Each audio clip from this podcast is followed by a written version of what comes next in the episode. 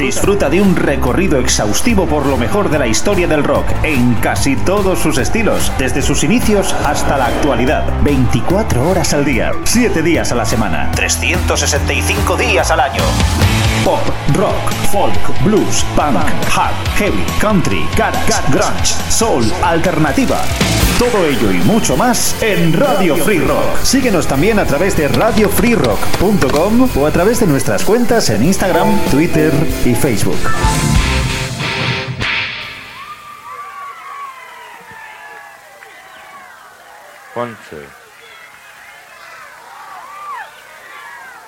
I'd like to introduce to everybody from Britain the Rolling Stones.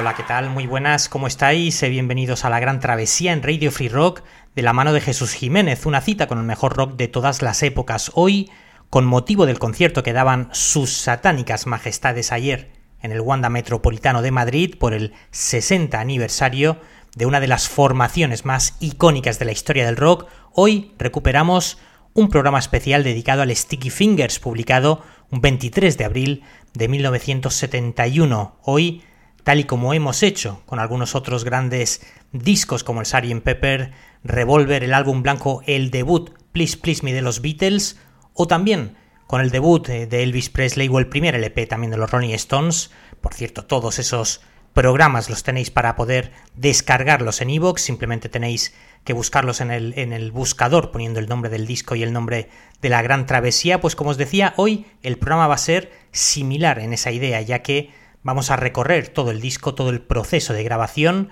pero con numerosas versiones, un LP que ha dejado un pozo, que ha dejado un legado infinito en la historia del rock.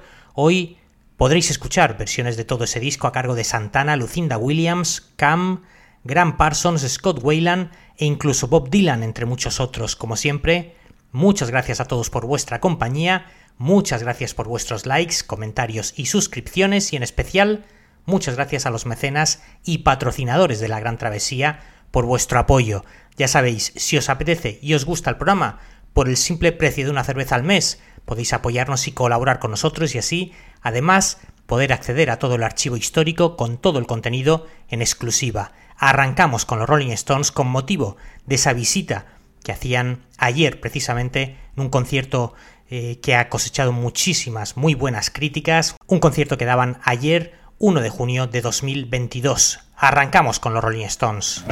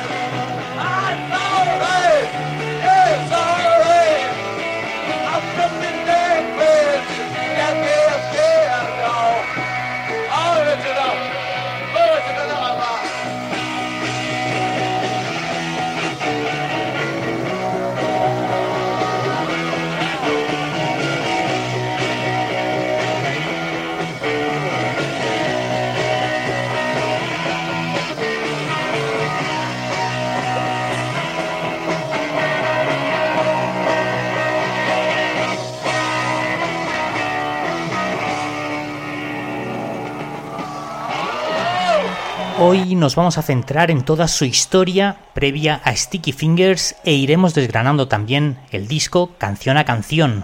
Pocas bandas representan el paso de la relativa inocencia de principios de los 60 al desenfreno más salvaje de los 70, mejor que los Rolling Stones. Ellos comenzaron como chicos, pues bien bien vestidos, con chaquetas y corbatas, y crecieron y cambiaron en apenas unos años frente a las cámaras y frente a los micrófonos. Su música se volvió más dura, más oscura, más cínica, al igual que los tiempos que corrían en uno de sus conciertos, el de Altamont, el 6 de diciembre de 1969, celebrado justo cuando terminaban los años 60, un grupo de los eh, Hell Angels, quienes habían sido contratados como seguridad privada, aunque aquí, pues bueno, algunos hablan de que simplemente fue un acuerdo verbal, pues como os decía, los Hell Angels mataron a un chico que aparentemente se acercaba al escenario totalmente pasado y con una pistola en la mano pues eh, le matarían finalmente los Hell Angels en uno de los mayores desfases que se recuerdan. Dicho evento, el concierto de Altamont de diciembre del 69, junto con los asesinatos de Charles Manson cuatro meses antes y con la posterior separación de los Beatles se ha considerado pues durante mucho tiempo como parte de ese final simbólico de los años 60, la década de la paz y el amor. También, por supuesto, las muertes de Jimi Hendrix, eh, Janis Joplin, Jim Morrison y previamente Brian Jones sellaron el final de esa eh, genial década. Arrancamos, hemos arrancado nuestra gran travesía con ese momento histórico, los Rolling Stones en Altamont, 6 de diciembre de 1969, y en mitad de toda la trifulca, los Rolling paran la actuación, Mick Jagger pide algo de paz, pide que la gente retroceda e incluso solicita algún doctor y una ambulancia.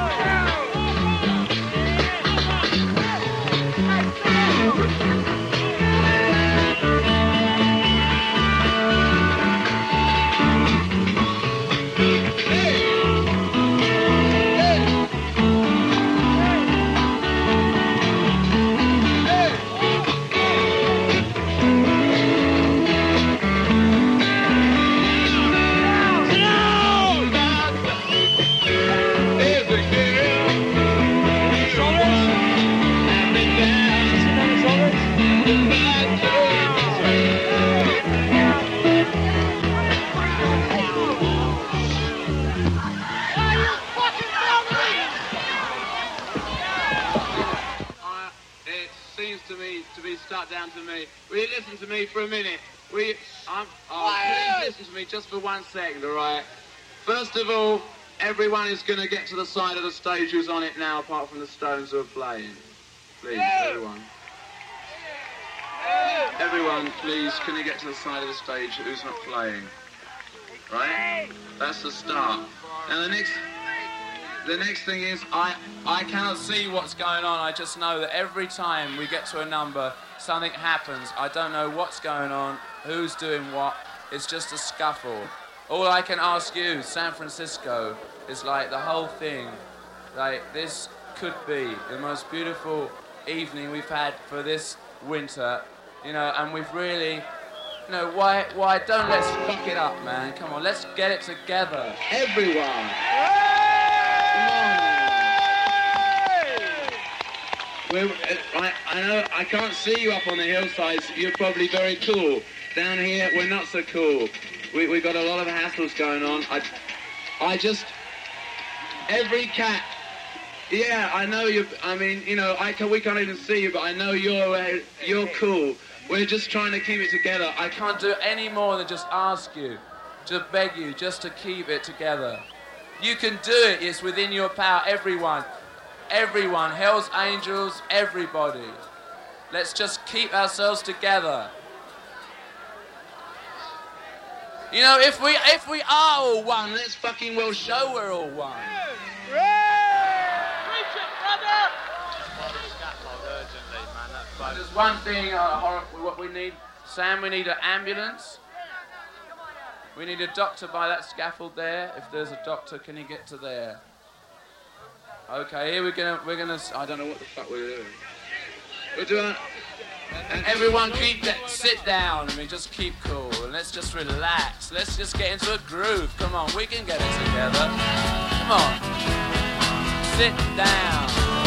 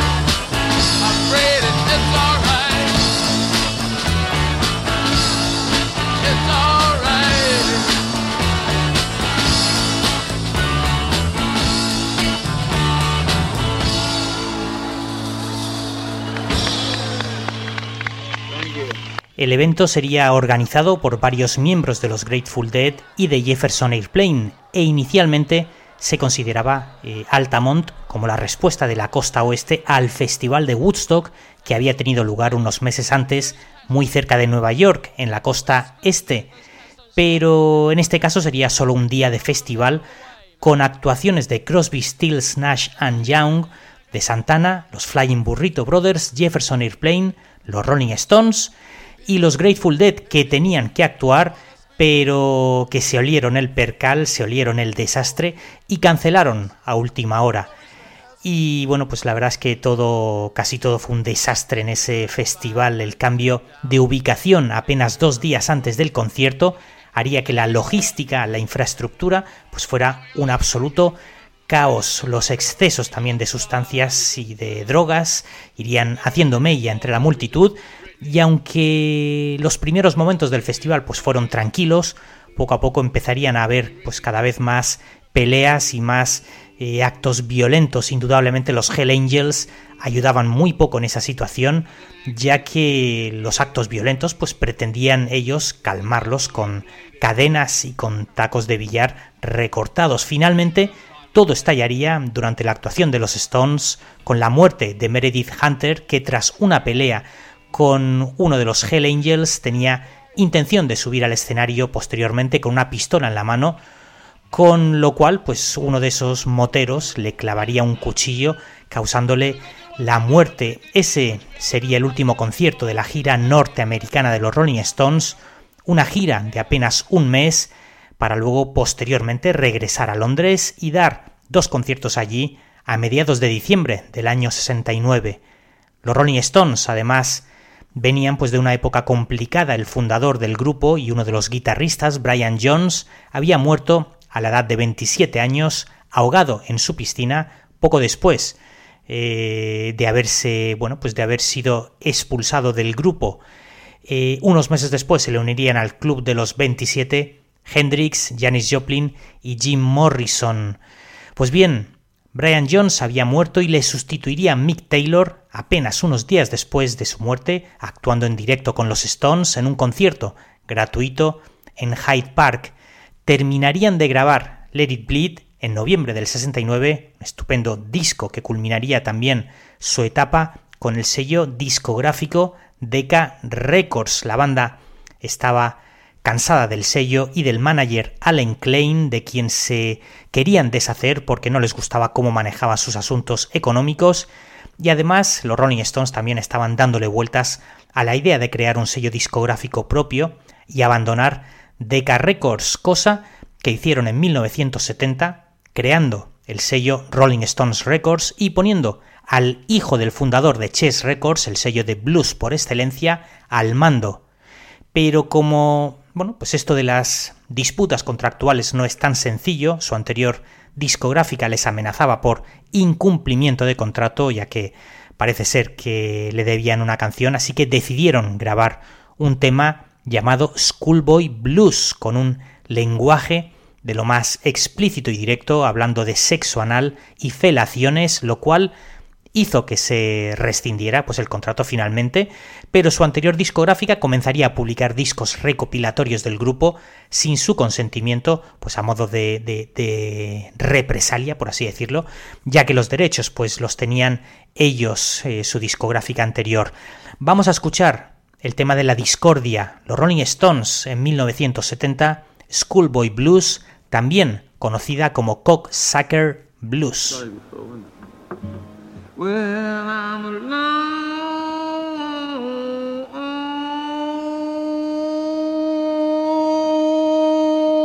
some schoolboy,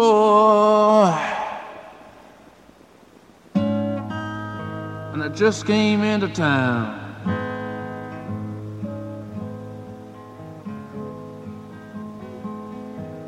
Yeah, I'm a lonesome schoolboy, and I just came into town.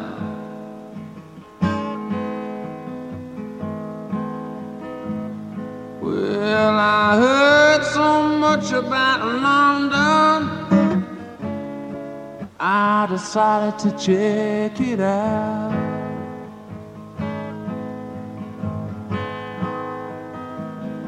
Well, I wait in Leicester Square with a calm the look in my eye.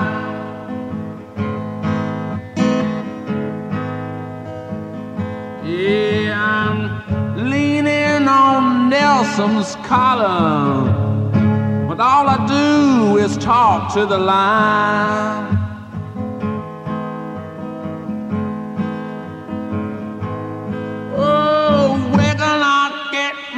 My cock sucked? Where can I get my ass fucked? I may have no money, but I know where to put it every time.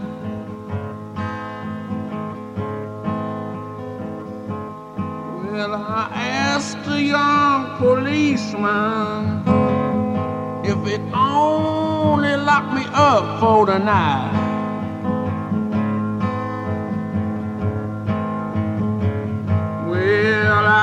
had pigs in the farmyard. Some of them, some of them, they're all right.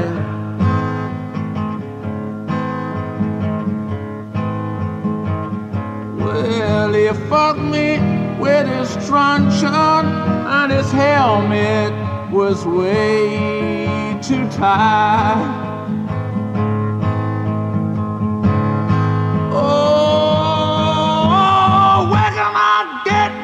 My cock sucked? Where can I get my ass Well, I ain't got no money, but I know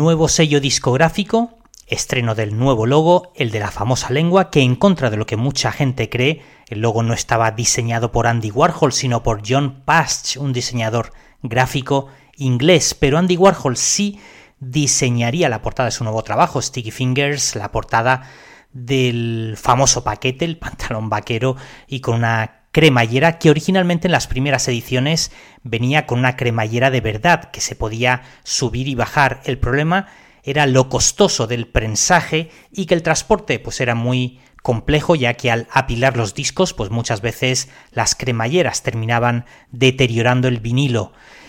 Eh, por cierto que en España esa portada que bueno pues respira sexo desde el primer impacto visual sería censurada y sería sustituida por otra que tras analizarla llama mucho más eh, la atención, una lata de comida con la tapa abierta y con los tres eh, dedos con las uñas pintadas envueltos en un líquido viscoso ensangrentados. Sticky Fingers se grabaría durante varias sesiones de grabación en distintos estudios.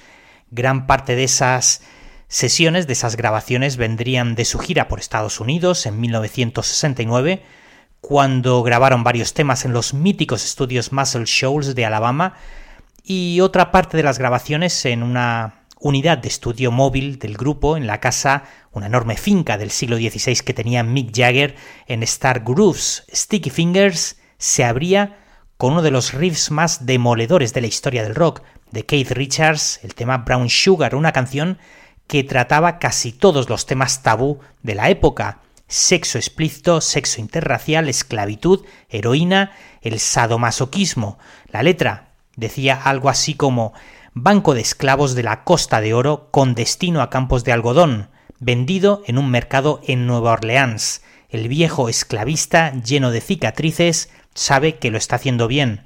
Escúchalo azotar a las mujeres alrededor de la medianoche. Azúcar moreno, ¿por qué sabes tan bien? Azúcar moreno, igual que una chica joven. Los tambores suenan, la sangre fría inglesa se calienta. La señora de la casa preguntándose dónde se detendrá, el chico de la casa sabe que lo está haciendo bien. Deberías haberlo escuchado alrededor de la medianoche. Azúcar moreno, ¿cómo es que ahora sabes tan bien? Azúcar moreno, igual que una chica joven. Apuesto a que tu madre era la reina del espectáculo y todos sus novios tenían apenas 16. Yo no soy un colegial, pero sé lo que me gusta. Por cierto, el término azúcar moreno jugaba con la ambigüedad de la heroína en el argot de la época y con una relación que mantenía por aquella por aquel entonces Mick Jagger con una chica negra, Marcia Hunt, la actriz de la película Hair. Escuchamos la versión que grabaron los Rolling Stones el 18 de diciembre de 1970 en la fiesta de cumpleaños de Keith Richards con Eric Clapton a la guitarra.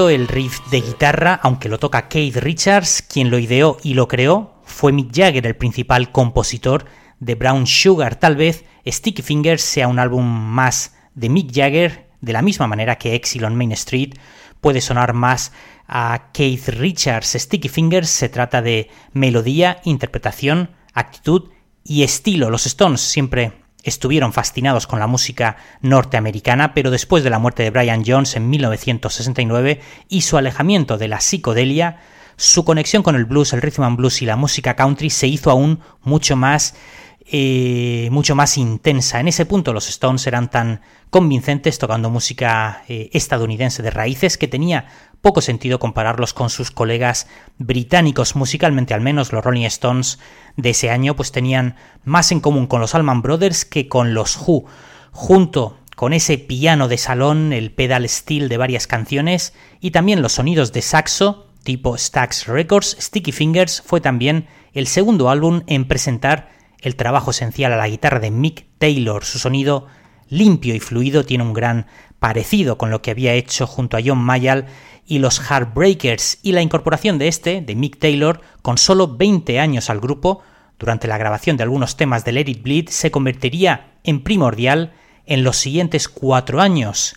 Keith Richards, sumergido en ese momento en sus problemas con la heroína, haría que Mick Taylor tomara la alternativa en algunas canciones, ya que parece ser que a Keith Richards no le gustaba demasiado ir a la finca de Mick Jagger a grabar. El tema Sway sería el perfecto ejemplo de esto, la, colaboración entre Mick Taylor y Mick Jagger sería bastante fluida en ese corte que parece aludir al mundo del sexo, las drogas y el rock and roll, marcado no solo por el trágico acontecimiento en Altamont, sino seguramente también por las muertes tan recientes de Brian Jones y sobre todo de Jimi Hendrix y Janis Joplin apenas unos días antes de la grabación del tema, octubre de 1970. Escuchamos la versión que hacía Lucinda Williams, Sway.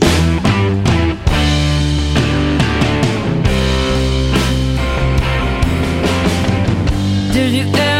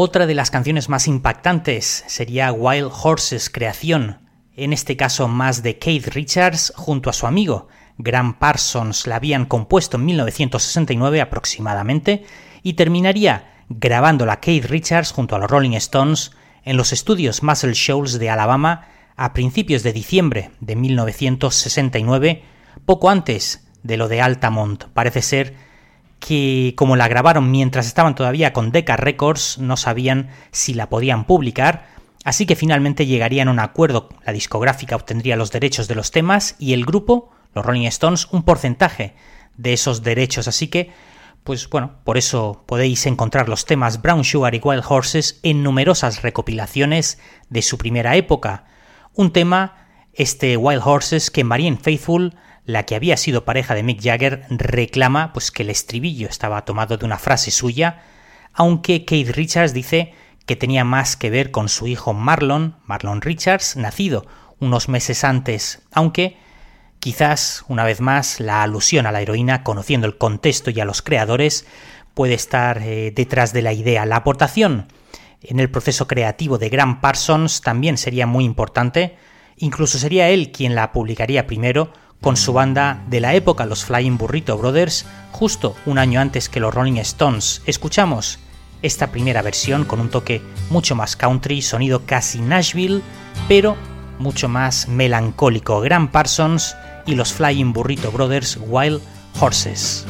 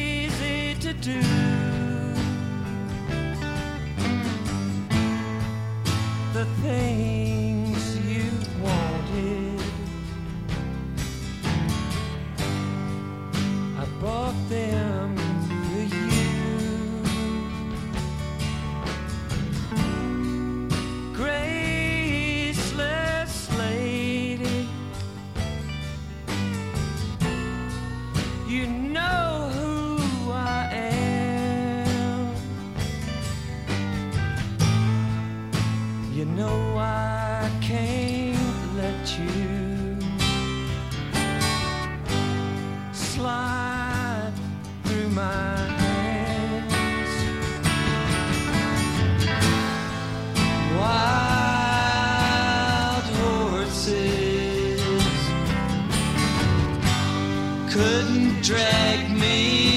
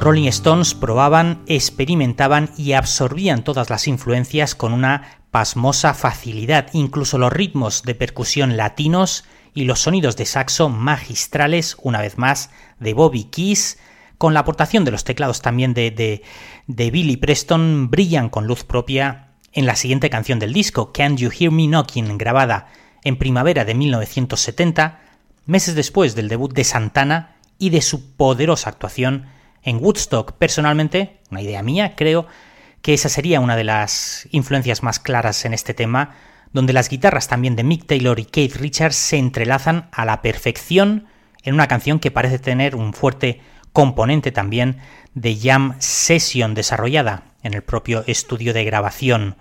Un tema donde importa mucho más el ritmo y la música que la letra, incluso la percusión, ese sonido de, de, de congas a cargo de Rocky Dijon, que volvía a colaborar con el grupo, podría emparentarlo con aquel Sympathy for the Devil, donde también colaboraba. De nuevo, hay mucha, eh, hay mucho de improvisación, donde parecen mezclarse dos temas, la canción y ese, ese break, esa, esa, bueno, esa improvisación. El grupo diría que no sabía que tras el break que hay a mitad de la canción, pues no sabía que seguía la grabación y muchos se pusieron a improvisar, Bobby Keys con el saxo o el solo bestial también de Mick Taylor. Escuchamos a uno de los inspiradores de la canción, años después, Santana, reinterpretando el tema Can You Hear Me Knocking junto a Scott Wayland en las voces.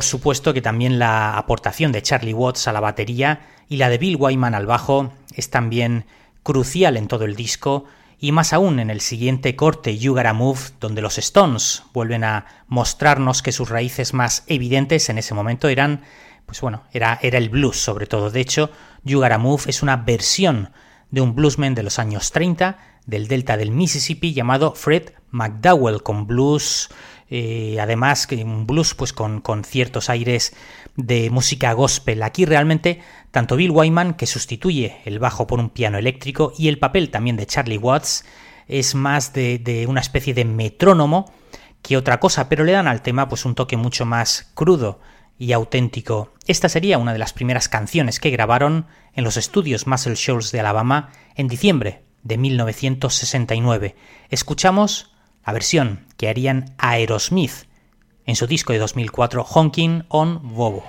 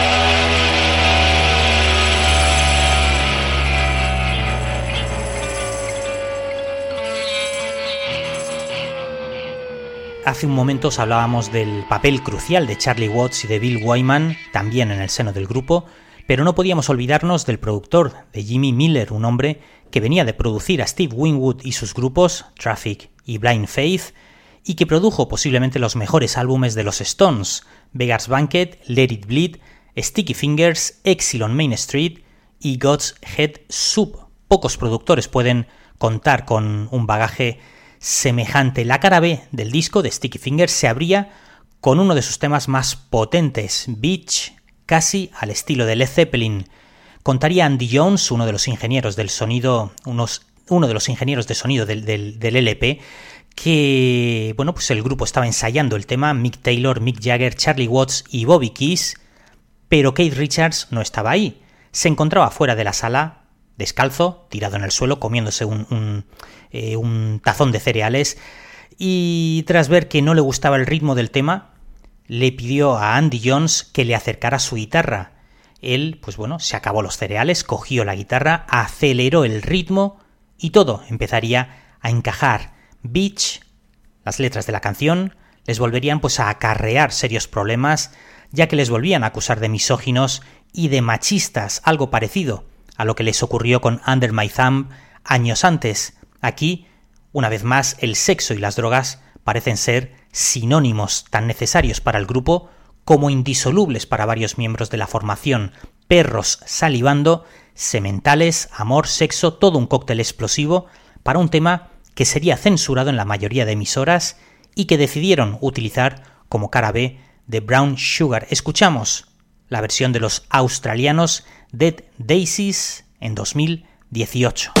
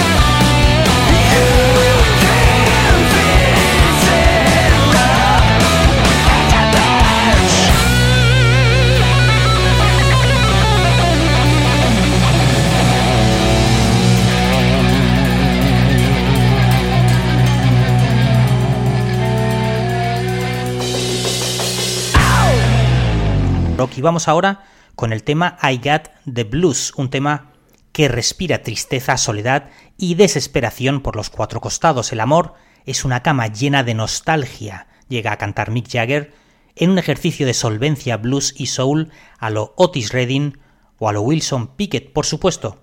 La sección de vientos y la aportación también, una vez más, de Billy Preston a los teclados hace que el tema sobrevuele y nos muestra a un Mick Jagger tan convincente en esos sonidos como a sus maestros antecesores. Vamos a escuchar la versión que hacía un grupo de Boston formados a principios de los 90 que se llamaban Com en su disco debut, año 1992.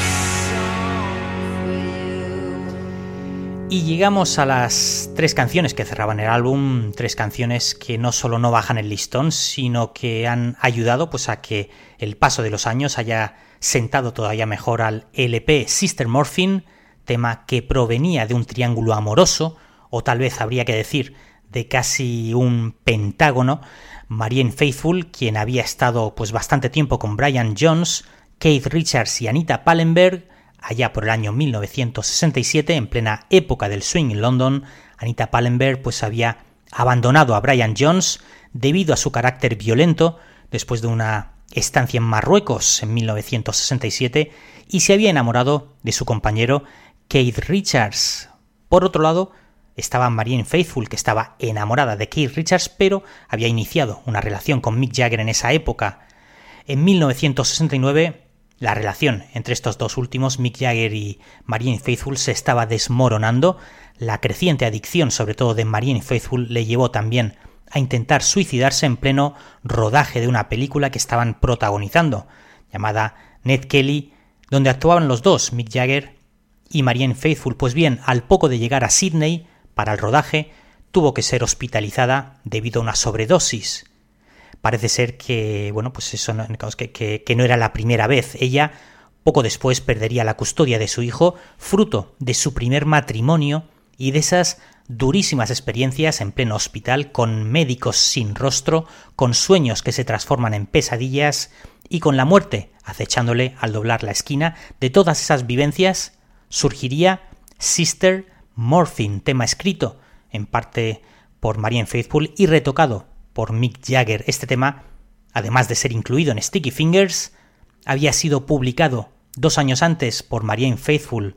En los créditos parece ser que al principio pues aparecía ella junto a Mick Jagger, quien también colaboraría con la guitarra acústica. El caso es que tras la disputa contractual entre Decca Records y London Records, se le quitaron los créditos a Marianne Faithful durante bastantes años, hasta mitad de los años 90, a pesar de que ella no solo había inspirado en gran parte el tema, sino que también había participado en el proceso creativo.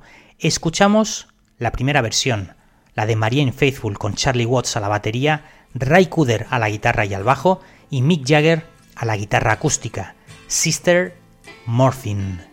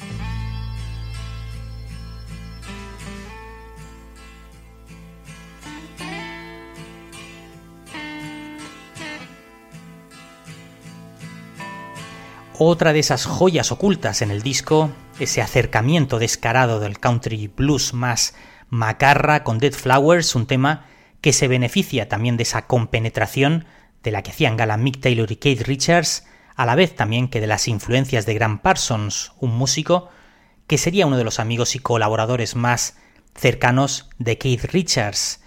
Letras eh, cínicas de una relación que está a punto de acabar, entre, bueno, pues eh, la que va a ser coronada como la reina del underground y un perdedor que terminará suplantando un amor por otro. Tú me envías flores muertas a mi boda, yo no olvidaré poner rosas en tu tumba. La versión que os ponemos es la que hacía un grupo llamado New Riders of the Purple Sage, banda originaria de San Francisco formada a finales de los años 60, en pleno resurgir de la escena country rock, con The Band, los Bears, Bob Dylan, los Flying Burrito Brothers. Este grupo, New Riders of the Purple Sage, estaba formado por varios miembros de los Grateful, de los Grateful Dead y de Jefferson Airplane. Y en 1974 lanzaban el disco llamado Home, Home the Road.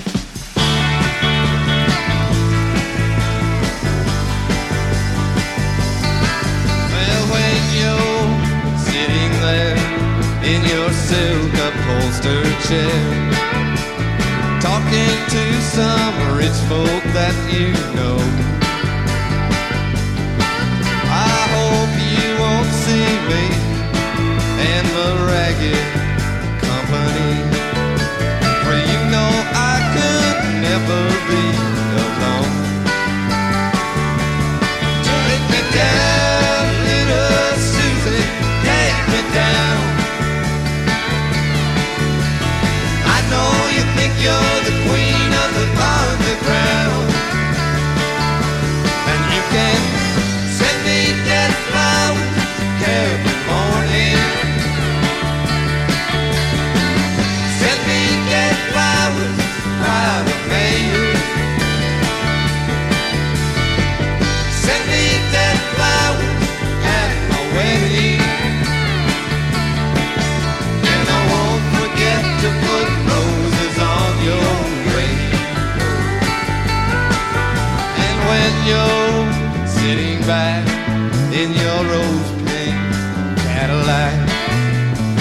making bets on Kentucky Derby Day. I'll be in my basement room with a needle and a spoon and another girl to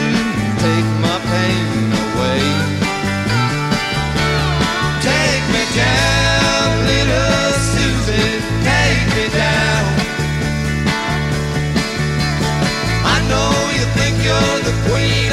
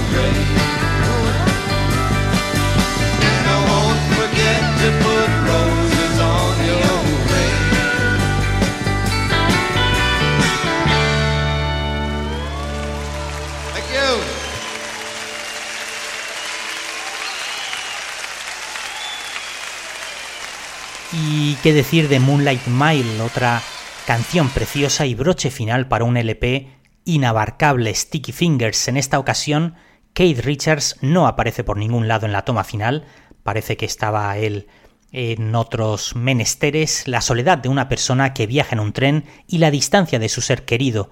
Por primera vez se atisba en el disco pues un enorme grado de vulnerabilidad al margen del cinismo o la arrogancia, una luz de luna a una milla de distancia, una luz que se ve en la cercanía pero que siempre parece inalcanzable, alguien que busca refugio en el recuerdo para intentar llenar una vida repleta de lujos pero vacía de emociones.